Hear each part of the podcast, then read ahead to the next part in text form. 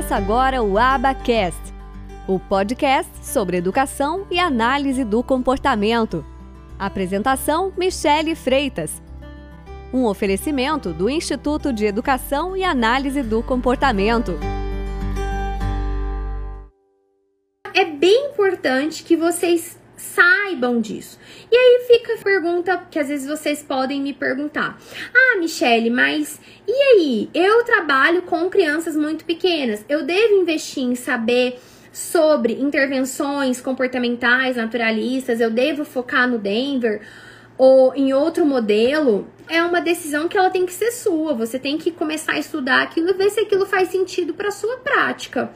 E aí você toma as suas decisões. Eu sempre foquei em terapia ABA, em intervenção ABA realmente, focando no, no estudo de comportamento verbal, que é o ensino de habilidade de linguagem e comunicação, sob a perspectiva da análise do comportamento aplicada, que eu não vejo isso dentro das intervenções naturalistas do desenvolvimento, como por exemplo o modelo Denver de intervenção. Você tem que ver, vale a pena você ir se qualificar, tirar uma certificação dessas. Mas assim, se você se propor a fazer aquilo, faça de fato com responsabilidade, faça de fato bem. Não faça só porque é modinha, só porque o seu colega da sua clínica fez. Então, assim, seja consciente, seja responsável, seja ético.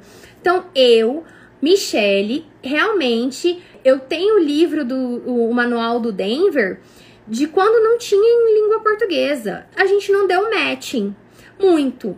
E eu foquei em estudar sobre análise de comportamento mesmo, já que o Denver se baseava nos procedimentos da análise do comportamento, por que, que eu não ia então aprender sobre análise do comportamento direto?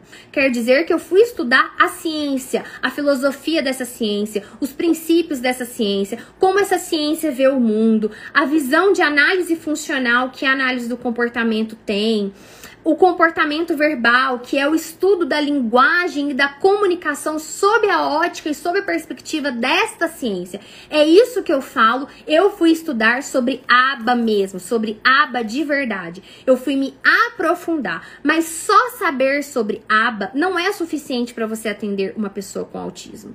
Só este conhecimento não é suficiente. Não adianta só você ser um pós-doutor em análise do comportamento. Isso só não não é o suficiente. Você precisa entender sobre autismo, você precisa entender sobre o desenvolvimento infantil.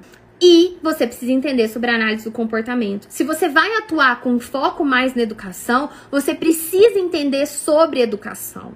Você precisa entender sobre como que a alfabetização acontece.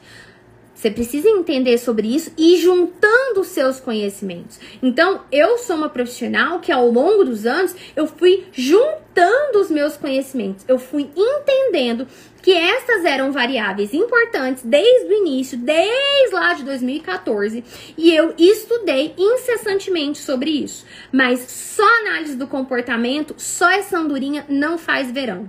Porque se assim fosse, nossa, nós seríamos muito mais profissionais na área.